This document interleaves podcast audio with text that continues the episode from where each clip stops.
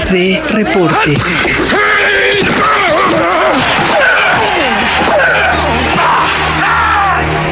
Fútbol americano. Amigos de SPD Reporte, sean bienvenidos a esta segunda emisión para hablar de lo que más nos importa, del fútbol americano. Tengo el gusto de presentar a mi querido amigo Luigi. ¿Cómo, cómo te encuentras esta vez, Luigi? ¿Qué, qué sensaciones tienes eh, de esta semana de la NFL, que ya arrancó con un eh, candente partido por parte de los Rams? Ya profundizaremos en el tema pero me encuentro muy, muy orgulloso de estar aquí para comentar todo lo que aconteció el final de la semana 13 y el principio de la semana entrante. ¿Cómo estás, Luigi? Mi querido Diego, todo muy bien, un placer saludarte a ti y a todos los amigos amantes del fútbol americano que nos escuchan. Esperemos que cada día esta comunidad siga creciendo y pues vamos a, darle a, lo que bien comentas. Comenzar un poco con lo que fue la semana 13. Eh, no sé qué te parece a ti. Si quieres empezamos con este partido que sin duda nos sorprendió a muchos, a propios extraños. Yo creo que fue la chica de la semana y yo creo que del, último cuarto de temporada, la victoria de los gigantes de Nueva York sobre los halcones marinos de Seattle 17-12, que los deja un poquito mal parados ahí en la pelea por la división oeste de la Nacional. ¿Cómo lo viste, mi querido Diego? Sin duda alguna, Luigi, fue una gran sorpresa, pero fíjate que también el equipo de Russell Wilson ha venido a menos y los Giants tienen una defensa que, ha apretado. Por ahí voy a, a meter un poco de una vez el tema del invicto de Pittsburgh Steelers que se fue contra Washington Football Team. Y lo estoy juntando, ¿por qué? Porque estamos hablando de dos equipos que se pelean el liderato de la, de la división esta en la conferencia nacional.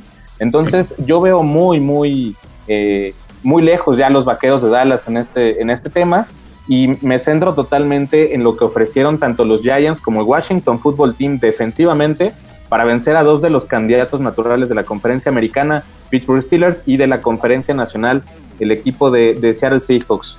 Eh, y bueno, pues yo lo que te puedo decir es que Washington Football Team de manera, eh, de manera muy precisa se encargó de limitar la ofensiva de Steelers, una ofensiva que no caminó, tan solo si, revisamos sus números por tierra, 21 yardas, eh, ahí prácticamente estuvo la clave de, este equipo de, Washington que pudo acabar con el último invicto de la NFL.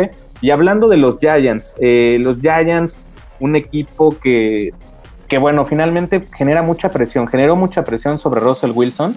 Y yo creo que este es uno de los puntos que si no lo trabaja Seattle de aquí al final de la temporada, se nos podrían ir antes de lo que muchos pensamos. ¿Tú qué piensas de esto? Estoy de acuerdo, amigo. Mira, a mí me sorprendió muchísimo lo que hicieron los gigantes y no solamente por el resultado, que por supuesto es lo, es lo que más llama la atención. Sacaron una victoria del estadio de los Seahawks, el Century League Field, uno de los, de los inmuebles más complicados de visitar en toda la NFL. Obviamente sabemos que hoy en día pues no hay aficionados, no tienen ese factor de la presión que, que implica el número 12, en este caso de, los aficionados de los Seahawks. Pero bueno, Gigante se metió y cuando nadie lo esperaba, tomó la batuta en esta división este de la Nacional, como bien dices, que si bien durante meses nos ha dado para risas y todo lo que quieras por la pésima, el pésimo accionar que han tenido y los malos resultados, el, el pésimo récord que tienen los cuatro equipos, pues tanto Gigantes como el Washington Football Team, ahí la llevan y están tan solo a un juego de algunos equipos que parecían favoritos o que estaban metiendo ahí en el comodín. Yo creo que va a ser muy agradable ver esta pelea entre el Washington Football Team y el New York Giants por ver quién se lleva esa división y que no nos sorprenda que en una de esas estén en la semana 17 peleando quizás por avanzar los dos. A lo mejor me estoy precipitando, pero bueno, recuperando puntualmente lo que decías, notable lo que hizo el equipo de Washington, lo hablábamos la semana pasada, eh, iba a ser una piedrita en el zapato para Pittsburgh y pues terminó siendo más que eso. Los derrotó con justicia, con todo y que estaban en Hinesfield. Los Steelers no pudieron hacer mucho y pues bueno, Washington se lleva este triunfo que hoy en día los tiene en el segundo lugar, precisamente porque la defensiva de los gigantes, comandada por este eh, estupendo asistente del head coach Joe Judge, Patrick Graham, que está haciendo un gran trabajo con esa defensiva, que limitó a Russell Wilson, como bien dices, dos equipos candidatos al Super Bowl. Sí, ahora hablando de Washington Football Team, fíjate, yo te voy a, te voy a decir cuáles fueron las claves de este, de este partido. Eh, los Steelers ganan, iban ganando al descanso 14 por 3, pero hay una jugada en cuarta oportunidad, de hecho dentro de la yarda 5 del equipo de Washington, que no logran mover el balón. Por ahí si Pittsburgh se pone 21-3 al descanso, el panorama habría sido distinto. Pero el equipo de Washington mostró que pudo venir de atrás y voy a mencionar algo muy importante que para mí fue la clave. Encontraron en Logan Thomas un jugador que nadie se esperaba, que incluso quedó desmarcado durante casi todo el partido y por ahí fue la llave.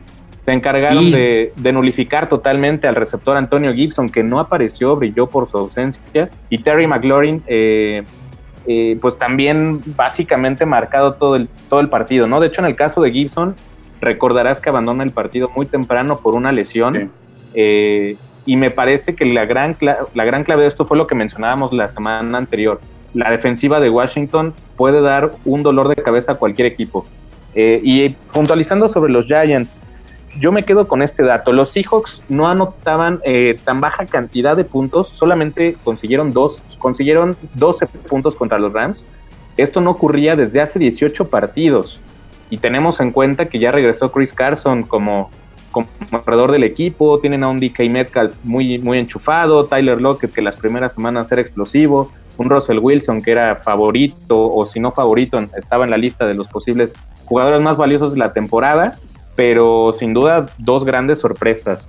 Ahora, brevemente te diré lo que viene para ambos. Yo veo un calendario bastante complicado, tanto para Washington como los Giants. Washington se va a enfrentar a los 49ers contra Seahawks, Panthers y contra Eagles. Y en el caso de los Giants contra Cardinals, Browns, Ravens y los Cowboys. Para mí, la división se la lleva Washington. ¿Tú a quién pones como favorito? No, estoy de acuerdo contigo. Y mira que soy vaquero y me duele aceptarlo pero estos dos van muy bien. Y Washington, que hay una rivalidad muy importante, está haciendo las cosas muy bien. Yo, coincido contigo, creo que al final la experiencia de Alex Smith, si bien no está dando números espectaculares, está siendo cumplidor. Esta gran defensiva, el front seven que tiene, que es muy importante. Y como bien dices, Antonio Gibson y McLaurin son los grandes jugadores en fantasy, incluso que ya platicaremos de eso más adelante. Pero Logan Thomas hizo un gran trabajo, se está alzando como uno de los alas cerradas más eficientes de, toda la liga. Entonces yo creo que es un equipo pues muy bien equilibrado que puede sacar de, adelante esta división, aunque van a estar sintiendo todo el, todo el tiempo esta presión de los Giants. Sí, totalmente. Ahora mira, para cerrar el tema de la semana 13 y ya enfocarnos en lo que, lo que fue el inicio de la semana 14, el partido de los de Las Vegas Raiders que terminan ganando en una última jugada eh, inexplicable desde mi punto de vista contra unos New York Jets que se mantienen todavía como el equipo que no ha conseguido una victoria en la campaña. Yo no sé si esto ya incluso es algo arreglado o si los Jets quieren por ahí todavía tropezar a los Patriotas que tienen ahí una rivalidad en la división eh, pero yo me quiero centrar como tal en el siguiente tema. ¿Crees que los Jets acaben esta campaña con, sin, ningún, sin ninguna victoria? El calendario son los Seahawks, Rams, Browns y los Patriots. ¿Qué es lo que piensas? estoy. Pienso que puede ser así. No, no sé, este famoso tanking del que la gente habla acerca de dejarse perder es muy fácil. Para, creo que a veces los aficionados perdemos de vista que esto tiene que ver con un deporte profesional y sobre todo con jugadores, bueno, con, tipos que han dedicado toda su vida al fútbol, que viven de esto y que por supuesto no quieren quedarse sin trabajo, ¿no? Como cualquier persona, o sea, no, puede ser que digas, me voy a dejar ganar para tener una selección alta, o en este caso Trevor Lawrence, que es el que todo el mundo apunta para que sea la selección número uno, este magnífico coreback, pero no te garantiza nada, porque es muy, lo hemos visto, hay, estrellas del college que no triunfan en la NFL. Pero bueno, regresando a lo que me, tú me estás diciendo, creo que sí es muy probable ese 0-16, sobre todo por este durísimo calendario que les queda. Ya platicaremos en unos minutos de los Rams, de la pasada por encima que le pusieron a tus Pats, mi querido amigo. La verdad es que es un equipo que se ve muy fuerte. Van a tener que enfrentarlo los Jets. Y todavía me dijiste Seahawks y, tienen otro par durísimo, ¿no? También los propios Pats y me parece que los Bills, ¿correcto? Sí, sí, es correcto. No, terrible. O sea, todos los. Esos y los Browns. Y los Browns. Ah, perdóname, los Browns. Los cuatro están aspirando a playoffs. Hoy en día, la, la mayoría de. Pues, no sé, los Pats tienen un récord ganador. Entonces, sí, luce muy complicado que saquen por ahí un triunfo. Y lo que sí fue ridículo, como bien dices, esa última jugada fue absurda ¿Cómo puede ser posible que el coordinador defensivo mandara una una defensiva personal, de cobertura personal, ni siquiera un níquel o algo con profundos para tratar de defender una jugada de, 50 yardas que le terminó saliendo Derek Carr y, tuvieron esa victoria agónica que ridiculizó más a estos Jets. Sí, totalmente. Bueno, pero bueno, entonces coincidimos en que los Jets no van a ganar ningún partido de la campaña. Tristemente creo que serán el tercer equipo con un récord de 0-16 después de los Lions de 2008 y de los Browns de 2017, que como lo estamos comentando hoy en día es un equipo de playoffs. Así que Jets, pues quizás dice, ok, me voy con un 0-16, pero ojalá en 2023, 2024 sea un equipo, si no contendiente, mínimo que compita. Bueno, pues vayamos agregando a los New York Jets en esta lista de equipos que no ganan ni un partido en una temporada de NFL. bueno, y pasamos, al, pasamos al tema del primer juego de la semana 14. Los New England Patriots pierden y pierden, como bien lo acabas de mencionar, con autoridad ante un equipo de Los Ángeles Rams que, no fue eh, para mí los Rams, no porque sea, no porque sea patriota, me quedo, me quito el jersey por completo en este momento, pero, pero por supuesto que hoy si, si analizamos el partido a profundidad, el gran problema de New England fue la, ejecución. No hay que perder de vista que para mí los Rams tienen una defensiva top 3. No sé si, si incluso en este momento sea la mejor de la liga, porque ya vimos lo que sucedió con Pittsburgh, que no pudo amarrar un partido en los últimos minutos contra Washington Football Team, pero los Rams tienen una defensiva brutal. Tienen, tienen principalmente a Aaron Donald, que es un jugador tremendo, con un, con un físico impresionante y que metió en muchos apuros al equipo de Patriotas, pero también hay que perder de vista que los Pats hoy eh, fallan una... Eh, fallan una, una, conversión en cuarta oportunidad cuando estaban muy cerca de, de reducir la, la distancia que estaban abajo en el marcador y posteriormente Cam Newton con esta, esta serie de imprecisiones y que han sido una constante en él, los errores que terminan sentenciando al juego. Eh, y de los Rams, los Rams rompieron una sequía de seis, seis derrotas seguidas contra los Patriotas. Esto no ocurre desde el 2001, los inicios del Tom Brady. Yo prácticamente no había nacido.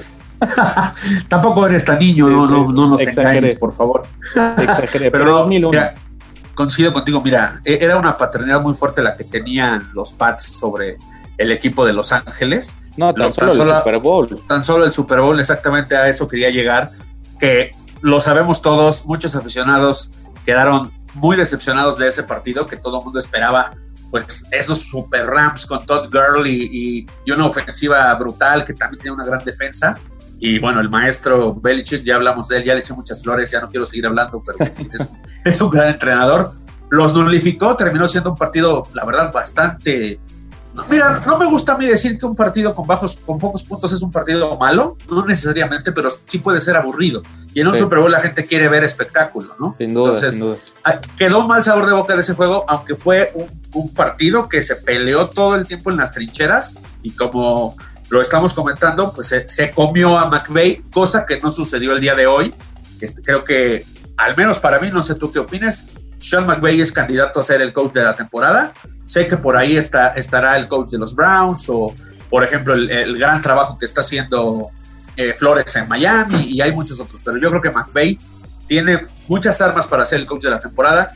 Tocando el tema que decías sobre los Rams antes de este partido, y yo me imagino que van a seguir mejorando, lideraban varias categorías en la defensiva. O sea, el equipo número uno en yardas permitidas por jugada, la mejor defensiva contra el pase, que hoy lo, lo, bien lo comentabas, lo se lo tuvo que tragar Cam Newton, que sabemos no es un tipo que va a lanzarte 50 intentos en un juego, pero no, no tuvo cómo competir.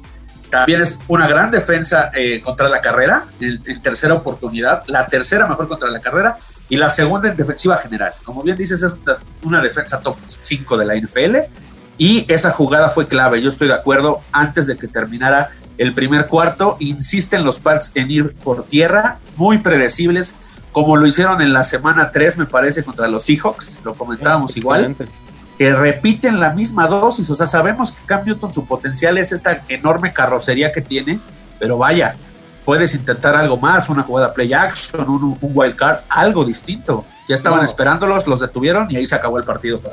No, y era clarísimo. Ahora, hay dos, hay dos jugadas aquí, hay que mencionarlo también. Una es esta que estás eh, justamente precisando, que es la primera de ellas, cuando no convierten en cuarta, y antes del descanso, ya Belichick no se la juega, van por tres puntos. O sea, estamos hablando de dos jugadas donde New England estaba dentro de la yarda 10 de los Rams. Eh, posiblemente si ahí sacan 14 puntos, la historia del partido y el desenlace habría sido otro. Incluso viene también la intercepción a Cam Newton cuando apenas había recuperado la, defensiva de New England. Una justamente interceptan a Jared Goff, tiene el balón Patriotas, pueden anotar. Todo esto también es antes del descanso. Sin embargo, viene un error de Newton que ya eh, genera una gran diferencia entre ambos. Ahora voy a plantear lo siguiente, ya los Patriotas han perdido, estamos hablando de que los Rams son un sólido candidato en la conferencia nacional, pero para mí los Patriotas, y nuevamente insisto, no es con el jersey encima, todavía no están muertos. Todavía no están muertos. Tienen tres partidos divisionales contra los Dolphins, los Bills y los Jets. El juego contra los Dolphins es sin duda el decisivo. Si New England logra ganar ese partido, llega anímicamente motivado y puede vencer a, a los Bills, todavía este equipo puede alcanzar las nueve victorias, aunque por supuesto sabemos que dependen de lo que hagan o dejen de hacer tanto los Ravens como los Raiders. Eh, incluso eh, por ahí quitaría totalmente a, los Colts, que para mí van a, van a estar calificados, y sería el duelo directo contra los Dolphins. Pero recordemos también que Patriotas, lo mencioné la semana pasada, venció a los Ravens y a los Raiders. Entonces, nada más están esperando un tropiezo de ellos y mientras ellas, eh, mientras New England siga haciendo lo que, le, lo, que, lo, que le corresponde, que es ganar, todavía no están muertos, tienen para pelear. Digo, ¿estás seguro que te quitaste el casco y el, y el jersey de Tom Brady para decir todo esto? Segurísimo. no, te estoy molestando. Mira, coincido contigo, te lo dije la semana pasada y no es con el afán de, de decir yo anticipo las cosas, por nada no habían jugado los Pats contra los Chargers cuando platicamos tú y yo. Y la verdad es que le pusieron una paliza al equipo de, Justin Herbert. No lo dejaron hacer nada, al que para mí, insisto, aún con ese mal partido, es el jugador novato ofensivo del año. Yo lo creo firmemente. no lo dejaron hacer nada. La siguiente vez. Estoy de acuerdo. Aunque muchos lamentaron no haberlo alineado esta semana y se quedaron fuera de playoff, pero ese es otro tema. Los Chargers batallaron muchísimo con, con Nueva Inglaterra, fueron 45 a 0. Entonces eso nos hizo pensar que el, partido de esta noche de jueves iba a ser mucho más reñido de lo que terminó siendo. Pero no por eso ya están borrados los Patriotas. han tenido eso estos Patriotas 2020 con Cam Newton, que pues no es el mismo de antes, lo, decíamos, tiene muchas limitantes y Josh McDaniels como que no termina de entender pues que el, sistema de juego no se adapta totalmente a Cam Newton. Lo volvimos a ver, entró Jared Stidham para intentar ver qué le pueden sacar a este chavo, porque los Pats deben de estar analizando para el futuro, o sea, ¿quién va a ser nuestro quarterback franquicia? Recordemos que Cam Newton solo está contratado por esta temporada y habría que extenderle un contrato nuevo para ver si se queda y pues alguna otra situación, lo mismo con Stidham. Se tiene que pensar qué se va a hacer más adelante. Pero regresando a lo que mencionabas, perdóname, para terminar la idea, yo también creo que tienen en su control el, destino. O sea, sabemos muy claramente que la posibilidad que tienen ese comodín. Yo difícilmente creo que superen a, los Bills, que se vieron muy bien el fin de semana pasado. Y yo creo que le van a dar su segunda derrota a, los, a los Pittsburgh Steelers. Vamos a platicar de eso inmediatamente. Pero sinceramente, ese juego que tú mencionas del domingo 20 contra Miami, aunque sea de visita, si los Pats ganan ese juego, tienen muchas posibilidades de meterse como comodín, porque tanto Raiders como los propios Titans, que hoy son el comodín, pues se ven equipos, vaya, gitanos que pueden dar un gran partido y de repente se caen, ¿no? Totalmente. Pues vamos a pasar justamente a este tema de los juegos de la semana con sabor a playoffs. Ya tenemos tres partidos para este, este fin de semana, partidos que son ya eh, justamente, no debido a muerte, pero sí con esa sensación de que el equipo que gane eh, justamente comienza a, perfilarse como uno de los posibles candidatos para competir en la conferencia americana o con los Beats, los Steelers eh, o por supuesto los, los Chiefs, que para mí son los tres a vencer de esta, de esta conferencia. Vamos a tener el partido de Indianapolis Colts contra Las Vegas Raiders, Baltimore Ravens contra Cleveland Browns y Pittsburgh Steelers contra Buffalo Bills. ¿Con cuál te quedas de estos tres partidos? Dime uno. La verdad es que está increíble la cartelera. Vamos a platicar justo de las diferencias que hay hoy en día entre la americana y nacional. Parece mucho más fuerte. Coincido contigo, la americana tiene estos tres monstruos, ¿no? Kansas City, Pittsburgh y Buffalo. Pero Indianapolis tiene una gran defensiva, Cleveland está haciendo un gran trabajo, Baltimore sigue ahí en la pelea. Híjole, de estos tres partidos, yo creo que la atención se la va a llevar sin duda el juego de domingo por la noche entre los Steelers y los Bills. Va a ser en Buffalo, como te lo acabo de mencionar. Yo creo que Josh Allen va a ser un gran partido, va a ser clave para propinarle su segunda derrota consecutiva a Pittsburgh. Y, bueno, ahí, ahí queda en la mesa la posibilidad de que los Chiefs, los actuales campeones de la NFL, pues ahora sí tomen completamente la batuta y el control como el sembrado número uno de la americana, si es que esto sucede. Claro que si Pittsburgh se mete a Buffalo y saca la victoria, pues yo creo que los Steelers ahora sí la gente los va a tomar más en serio. Eso va a pasar. Y no, y no es que esté adivinando lo que viene, como lo mencionabas hace un momento, pero yo no veo manera de que después de lo que se vio por parte de Steelers contra Washington Football Team, yo no tengo algo que me indique que Buffalo no le va a ganar a Pittsburgh, y más porque juegan en casa. Este partido para Buffalo incluso los pone como, como en el radar totalmente, porque aquí es donde tienen que demostrar si están para cosas grandes o no, y yo digo que sí lo están. Justamente bien dirigidos por Josh Allen, que la verdad monta un espectáculo ofensivo increíble.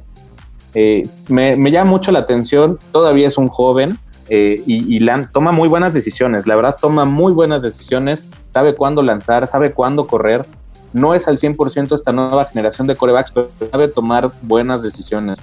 Y también está lo que mencionábamos, ¿no? A la par de Patriotas, el partido de Indianapolis Colts contra Las Vegas Raiders, eh, si, en este caso los Colts superan a, Las Vegas y los Browns a los Ravens, ahí se abren las posibilidades para los equipos que vienen abajo justamente y esta es parte de lo que de lo que va a ocurrir en la semana entrante en la conferencia americana. Yo también coincido, creo que creo que ese juego entre los Colts y Raiders va a terminar por dejar a uno en el camino y al, al otro lo va a poner como un pues vaya, un equipo que nadie va a querer enfrentar.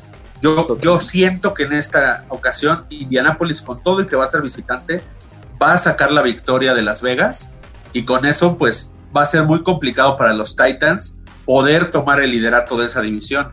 Y pues bueno, del otro lado, el partido de lunes por la noche entre Baltimore y Cleveland también va a ser un gran partido, porque básicamente si, los Ravens pierden, van a quedar muy, muy rezagados en esta pelea por el, por el comodín de la división norte de la americana y en este caso, quizás hasta estén pues ya despidiéndose de la posibilidad de entrar a los playoffs. ¿Tú cómo lo ves?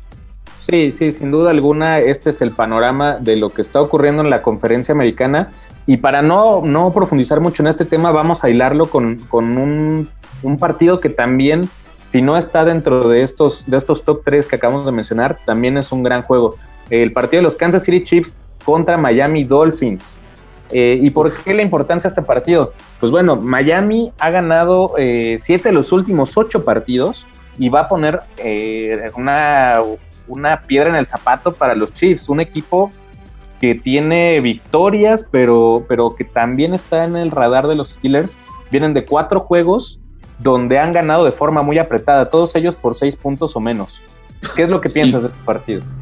Mira, yo también creo que es un gran juego, pero también puede ser un arma de dos filos para los Chiefs. Estás mencionando esto que está ocurriendo con ellos. A últimas fechas les ha costado, si no trabajo, no han sido ampliamente superiores a sus rivales. Y esto es algo que en la NFL pues te da, te da la posibilidad como rival de decir, vamos a estudiar exactamente cuáles han sido esas carencias, cuáles han sido los escenarios que han tenido a los Chiefs peleando hasta el final o sea, el no, el no cerrar los partidos y decir nos llevamos la victoria sin ningún problema. Entonces yo creo que, que esa visita a Miami, que justamente te lo comentaba, es su regreso después de febrero que ganaron el, su segundo, el segundo campeonato de su historia en el Super Bowl 54 contra San Francisco.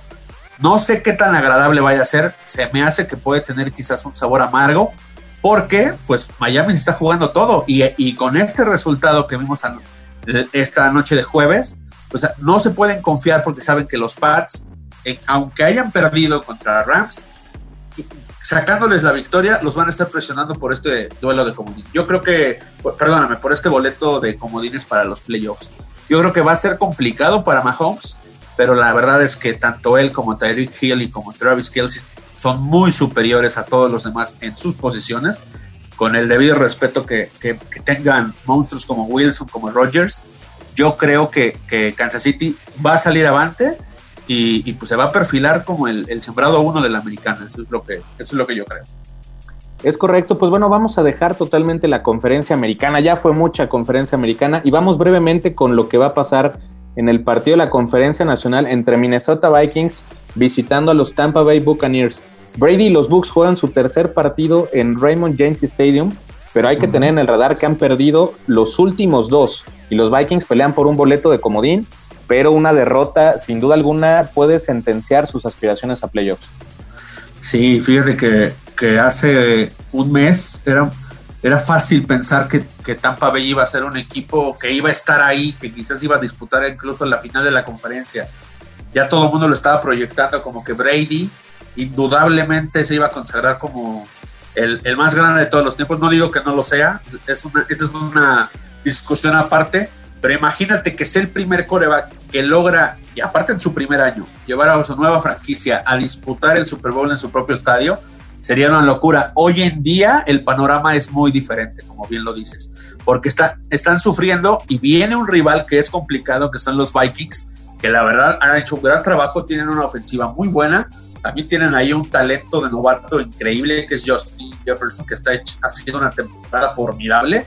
Y vaya, la verdad es que Minnesota tiene mucho en juego. En caso de perder el domingo, pues sus posibilidades de playoff se van a reducir casi al cero. Yo también creo que va a ser un partido muy atractivo de la Nacional. Y, te, te, comentaba, cuando comenzaba la temporada, todo el mundo hablábamos de que la conferencia nacional era la más fuerte. Hoy en día es muy distinto esto. Cuando estamos entrando a la semana 14, los equipos más fuertes sin duda están en la americana. Entonces, ¿qué está pasando con la nacional? ¿En dónde está? O sea, ¿cómo es posible que los Seahawks no se vean tan fuertes como, como parecían ser el rival a vencer? También los Saints por ahí está bien que perdieron a Drew Brees. Son un gran equipo, están muy bien dirigidos, pero hay algo ahí en ese equipo que no termina de, dar el salto, de, de llegar al Super Bowl por primera vez. Y bueno, Green Bay, que también Rogers está teniendo una temporada de MVP pero lo vimos en la conferencia, perdóname, en el campeonato de la Nacional el año pasado contra San Francisco, no hicieron nada. Entonces, parece que hoy en día la americana es muy superior, no sé tú cómo lo veas, pero en la Nacional no hay tantos equipos tan fuertes, ¿no? Sí, yo me quedo con que las dos conferencias ya están entrando a su parte más candente justamente y ya vienen partidos plenamente de playoffs, pero vamos a ver cuál es el desenlace durante el fin de semana y brevemente vamos con el tema del fantasy fútbol. ¿Qué nos tienes esta, esta sección, Luigi? ¿Qué nos tienes para esta semana? A ver, mira, el fantasy creo que es algo súper apasionante para nuestros amigos. Vamos a platicar un poquito, muy rápidamente, porque esta semana está comenzando, están comenzando los playoffs en la mayoría de las plataformas. Entonces, hay jugadores que por supuesto uno quiere tener, no sé, Dalvin Cook entre los corredores, Davante Adams que está teniendo una temporada extraordinaria, pero por supuesto que esos jamás los vas a encontrar disponibles. Ya hoy en día no hay trades. Entonces, la recomendación que yo haría el día de hoy, los waivers, por supuesto que ya, ya pasaron con todo y que se recorrió la, semana, ya hoy en día no puedes agarrar, pero hay jugadores por ahí libres que pueden sacarte el partido. Por ahí tenemos, por ejemplo, la defensiva de los Seahawks contra, la, contra los receptores es muy mala. Estamos de acuerdo que los Jets es un equipo, lo que vamos a decir, seguramente se va a comer este, las 16 derrotas en la temporada, pero hay que recordar algo, en fantasy eso no es un factor determinante, lo que importa son las actuaciones individuales, ¿estás de acuerdo, amigo? Entonces, se va a dar un festín Seattle, ¿eh?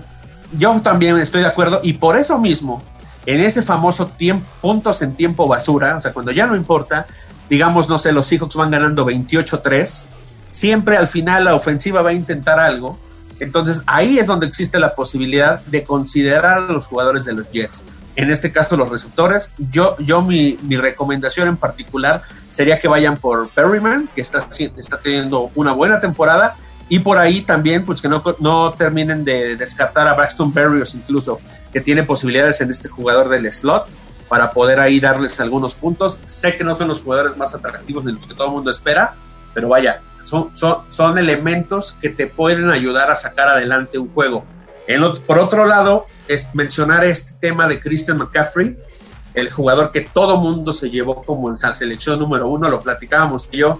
Quisiéramos tenerlo entre nuestro equipo, pero no, no es tan fácil deshacerse de él.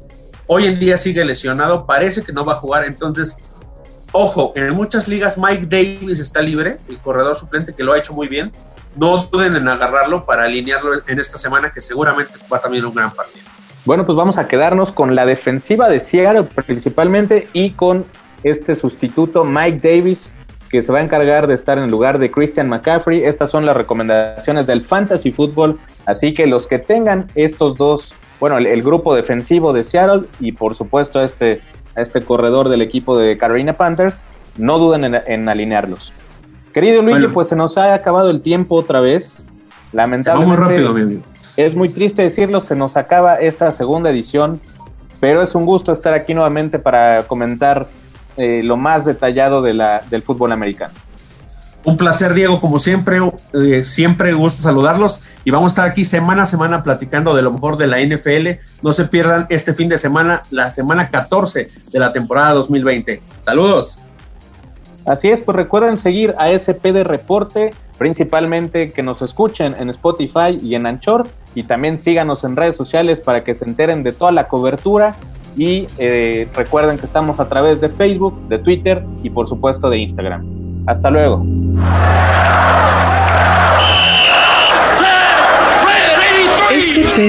Reporte.